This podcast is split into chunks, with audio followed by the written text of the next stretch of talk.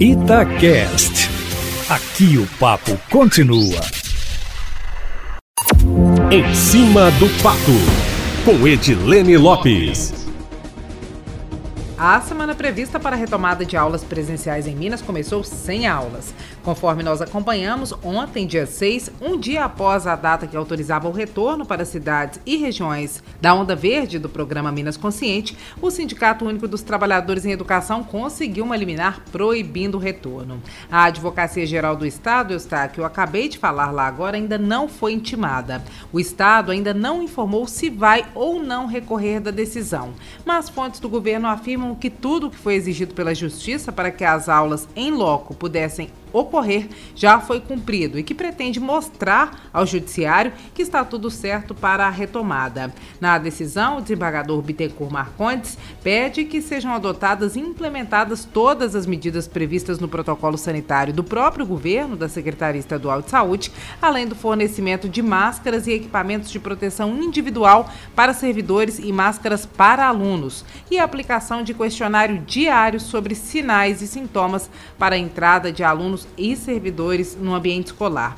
Bittencourt Marcondes, Eustáquio, também assinou em abril a liminar que impedia a volta do trabalho presencial de alguns servidores da rede estadual para manutenção dos espaços e também planejamento nas escolas. As decisões do desembargador desagradam profundamente alguns integrantes do governo estadual, que não concordam com as fundamentações das peças, Eustáquio Ramos.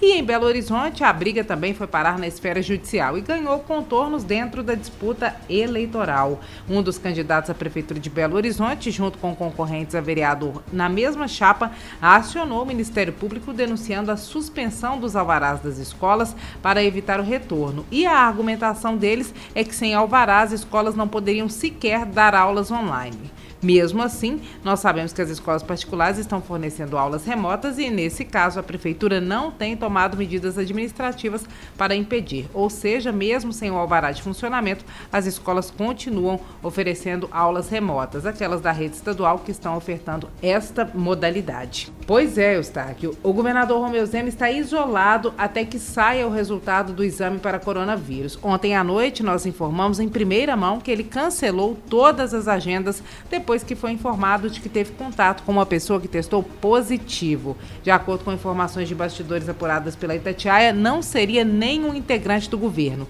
Também não seria o ministro da Saúde, general Eduardo Pazuello, que esteve em Belo Horizonte antes de ontem. O governador Romeu Zema não apresenta sintomas da doença, no entanto, aguarda o resultado em isolamento. E agora, para fechar sobre os debates dos candidatos na TV, o debate da Band pode ser o primeiro e único, Eustáquio Ramos. A Alterosa já decidiu que não fará debate nesta eleição, a Record Nacional também, por causa da pandemia. Aqui em Belo Horizonte, inclusive, a TV Record já tinha se reunido com representantes de candidatos, ia fazer o debate com 11 dos 15 no dia 7 do mês que vem e teve que cancelar por causa da decisão nacional, conforme nós informamos ontem na coluna.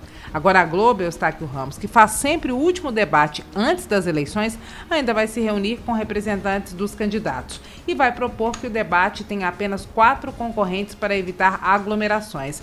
Pelo levantamento prévio feito pela TV, a minoria concordaria com a proposta e a maioria dos candidatos não toparia que o debate fosse apenas com quatro deles, o que pode inviabilizar mais um tradicional debate eleitoral aqui na capital. Eu estou aqui o Ramos. É isso, meu amigo. Amanhã eu volto, sempre em primeira mão e em cima do fato.